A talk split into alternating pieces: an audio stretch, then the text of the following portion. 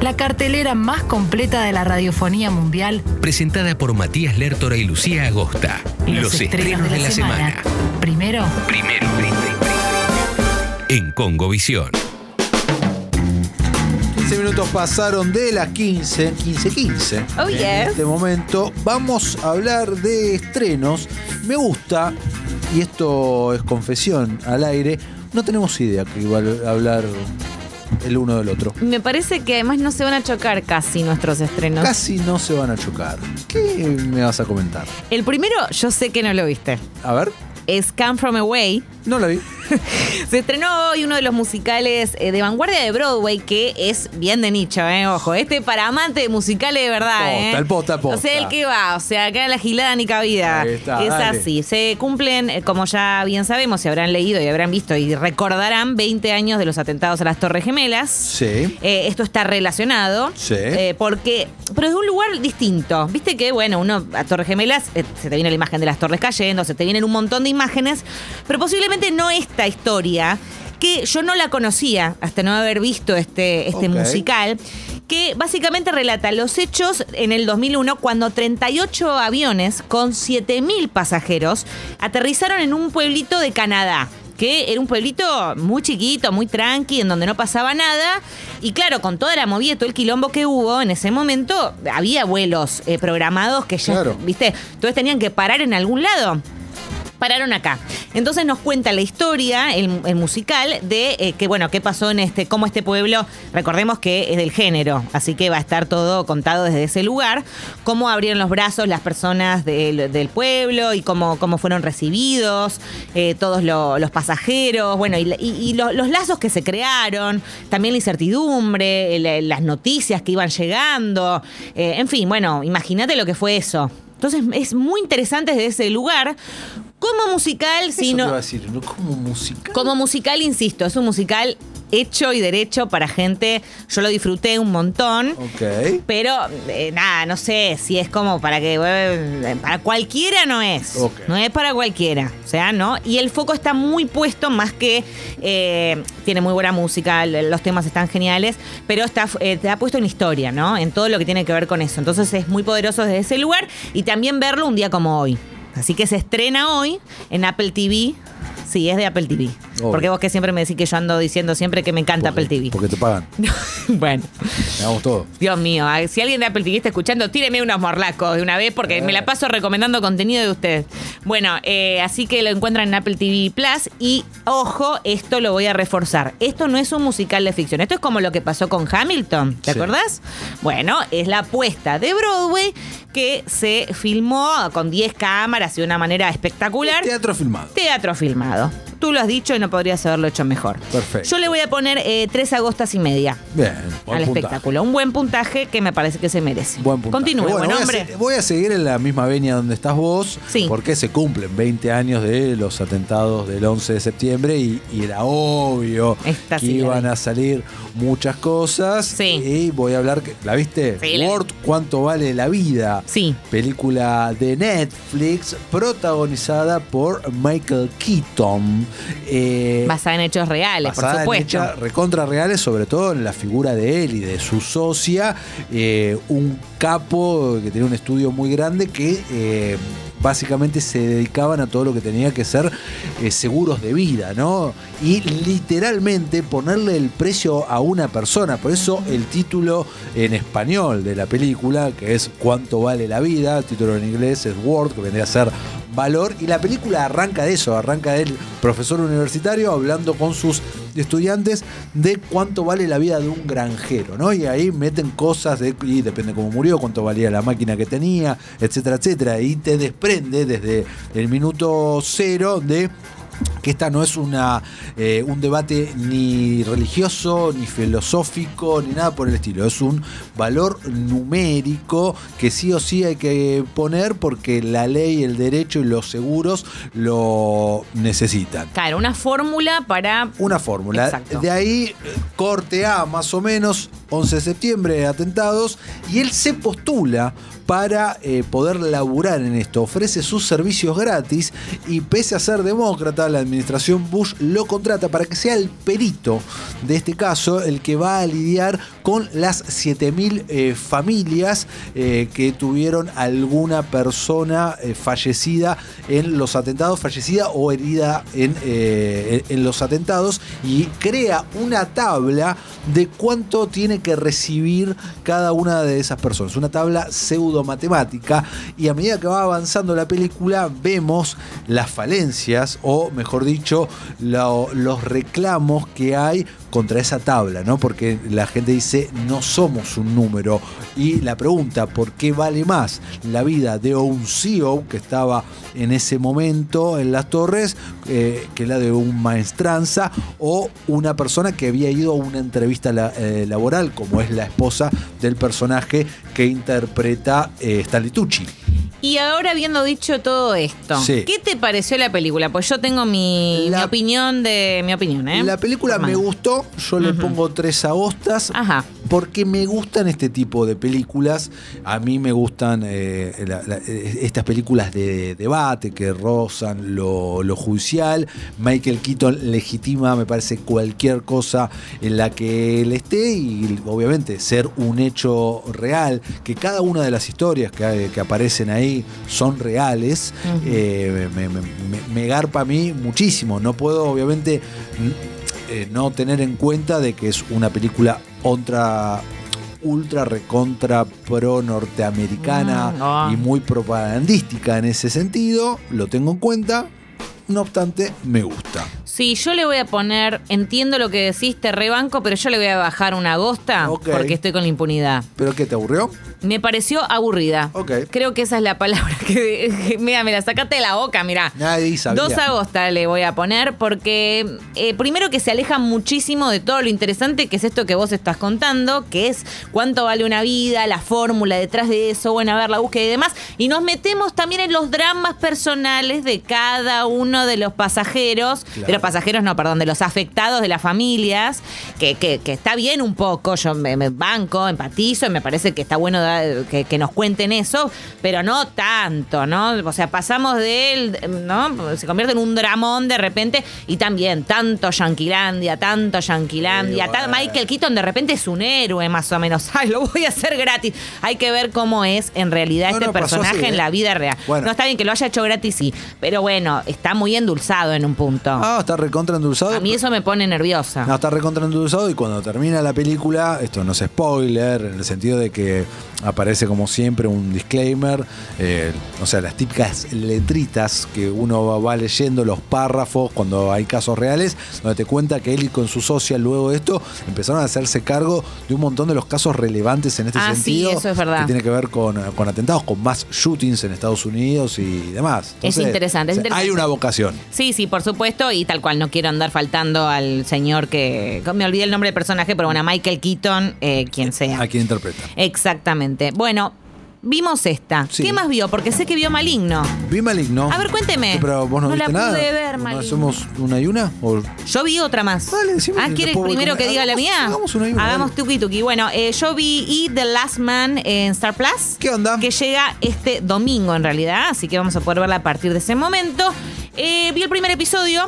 Eh, Diane Lane es una de las pocas caras conocidas que vamos a encontrar por ahí.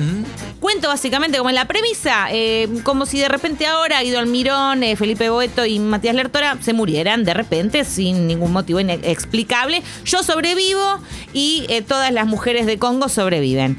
Eso es la sociedad, es lo que ocurre. ¿No? Los hombres, pum, dejan de existir. Medio a los niños del hombre, ¿te acordás? eso, bueno, sí. medio como eso con los bebés, pero con los hombres. Es una plaga desconocida, acaba con los hombres del planeta, es el cromosoma Y el que ha desaparecido, pero como siempre ocurre en este tipo de series de premisas de películas, ¿qué pasa? Hay un elegido. Ay, bueno, esto está basado en un cómic muy Está famoso. basado en un cómic, sí, que me dijeron que es buenísimo. Es muy bueno. Eh, Roberto Esquenone, que le mandamos un beso grande. Yo no lo leí. Ah, ¿usted lo leyó? Sí, no leí entero, Siempre pero... está varios pasos adelante usted. No, para nada. Es un Impresionante. cómic que tiene ya sus cuantos años.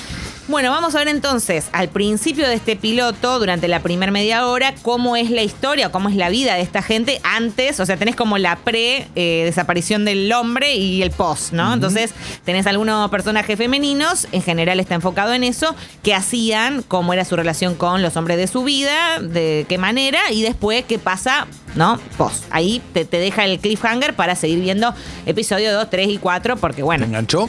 Me enganchó. ¿La vas a seguir me- viendo? eh, la voy a seguir viendo, sí, eh, porque además te deja en un punto en donde decís, bueno, y ahora vamos a seguir. Claro. Eh, pero sí me pareció un poco lento eh, cómo llega. O sea, viste cuando ya... A ver, si viste el tráiler, leíste la sinopsis, ya sabés cómo viene la mano. Claro. No necesitábamos media hora o 40 minutos de previa. No me dé tanta previa. No me interesan tanto los personajes. En el cómic no es ¿Se así. entiende? Ah, en el cómic va, al- va al grano. Va más directo. más Acá directo. no, acá no. Me imagino que es para establecer más a los personajes acá. Sí, sí, A los sí. actores. Incluyo- intuyo que va por ese lado y eso es. Bueno, tres agostas por mi parte. 3 agostas, perfecto. Bueno, Ya Maligno, estoy. Lu, Maligno. A ver. Película de James Wan. James Wan vuelve a- a- al terror, ¿no? Después de un, de un tiempito. Recordemos, a ver, James Wan viene revolucionando el terror moderno desde hace unos años. Es el encargado de la primera So, o sea, el juego del miedo. Luego vinieron sus secuelas y demás que la, eh, las hizo otra, otra gente. Pero bueno, él es el creador de todo esto mismo con Insidious, las dos primeras películas, y mismo con El Conjuro, las dos primeras películas que después se abrió a todo este universo cinematográfico y demás. Sí. Por lo tanto, estaría muy bien decir que es un gran maestro del terror moderno, ¿no? Lo es, coincido. Lo es. Bueno, acá, como ya me parece. Acá te tiró todo No, no, no sé. no, a ver, él como me parece que muy a conciencia sabe que ostenta ese título, quiso hacer algo diferente. Porque esta es una película de terror que si vos la ves y me decís, che, me encantó, ok, y la charlamos. Ahora si vos venís y me decís, che, la odié, me pareció una porquería, también te voy a entender. Ah, hay de esas. No hay término medio. ¿Por qué? Porque se pone a jugar con un subgénero de terror, o mejor dicho, con dos que no son actuales y que no son para todos los paladares. A ver, acá lo que hace es, si vos no entras en el código de la película, si no entraste en este código, no te va a gustar nada. Tenés que entrar en un código, en un código que roza, o mejor dicho, se apropia de lo ridículo, donde los actores a propósito están sobreactuando todo el tiempo. Todo acentuado por eh, los planos que se logran y la música. Es una especie de cine pseudo clase B de los 80s o 90s, ese tipo de, de- de- de películas de terror de ese momento, mezclado con lo que se conoce como el giallo. el- Ah, sí, el italiano. El italiano, bueno. Es eso, Y es una historia que es ridícula, en realidad, que no quiero spoilearla mucho, porque si te cuento bien de por dónde, cómo se resuelve, te spoileo, pero la ridiculez está ahí. Básicamente, la eh, historia se trata. A ver, tenemos a la protagonista principal que arranca en una pelea doméstica, violencia de género que tiene co- con, su marido, que la caga trompadas, eh, y aparece una criatura y mata al marido. ¿Ok?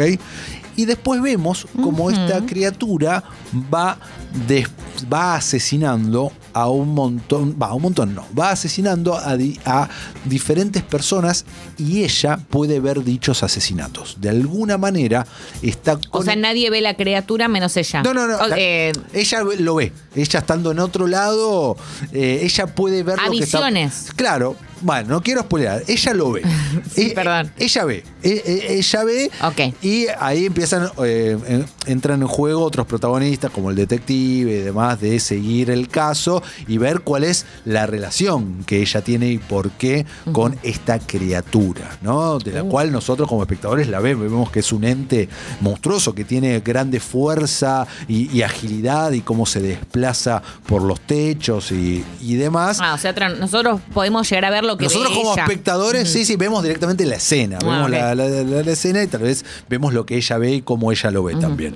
Bueno, nada, esto nos va llevando y, y las preguntas sembradas al principio obtienen su respuesta después, que te puede parecer ridículo o no, pero más allá de eso, del desenlace de, de la historia, está el tono. Si vos no entraste nunca en el tono, si nunca compraste el código, te va a parecer sumamente ridícula. Yo entré Por lo tanto, puedo decir que me gustó. ¿Y cuánta, qué puntaje le vas a poner? Tres, tres, y- eh, tres agostas y media porque la disfruté eh, desde un punto de vista muy cinematográfico de cómo James Wan eh, decidió resolver ciertas cuestiones. ¿Aterroriza? No.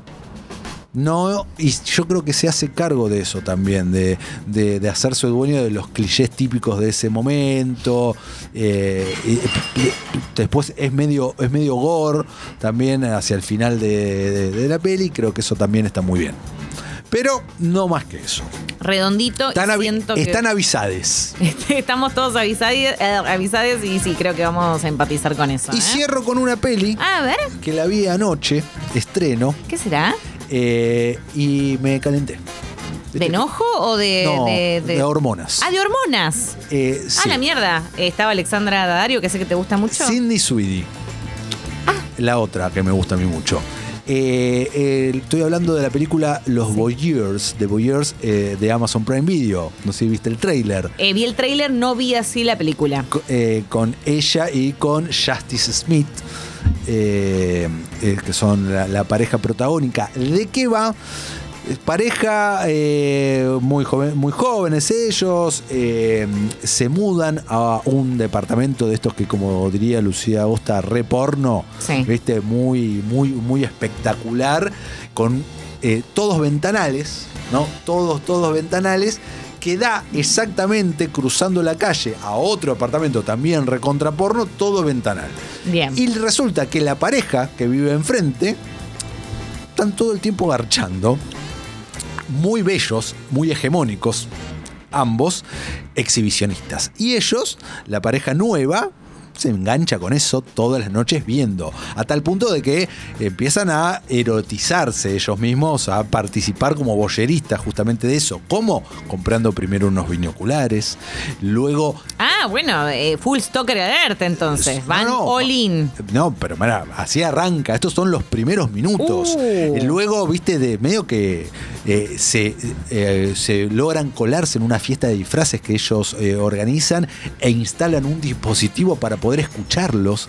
O sea, para poder escuchar las conversaciones Uh, que, que tienen. Y todo esto va increyendo hasta un punto muy, muy heavy. Acá es donde no quiero spoilear, donde esta pareja se ve en jaque justamente por darle más bola a la vida de los otros, a la vida sexual de los otros, más que a la de ellos, donde empieza a jugar un rol muy preponderante la fantasía, el morbo y luego la violencia también. Y acá freno porque si no es spoiler, porque en un momento la película hace un vuelco. En un momento, que es lo que a mí me gustó, eh, en un momento a mí me empezó a desencantar porque eh, es planteada en un momento como una película erótica, algo que hoy en día eh, quedó un poco en desuso, entonces me enganché en esa parte.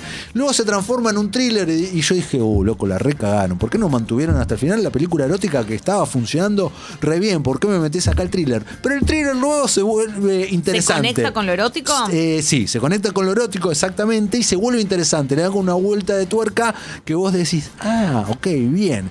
Eh, Uh, me la revendiste, y ¿eh? me gustó. Y de vuelta, eh, eh, todos muy bellos, aparecen todos desnudos.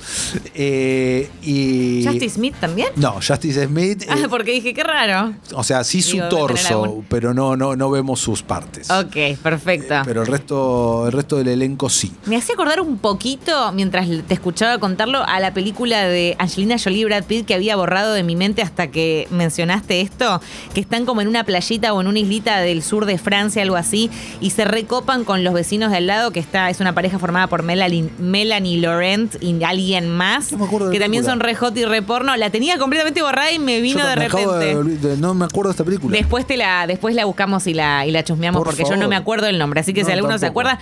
Bueno, ¿cuánto, qué puntaje le ponemos? Me, re- me la revendiste, ¿eh? Mira, eh, esto es 100%, como todo, ¿no? Que es 100% subjetivo, pero a mí me, me gusta mucho Sidney Sweeney, así que 3 agostas y media. Ah, bueno. 375. Trece- por- un 375. 375 por el elemento hot. La si, papa. si no, 3. Ah, otra que el Hot Priest.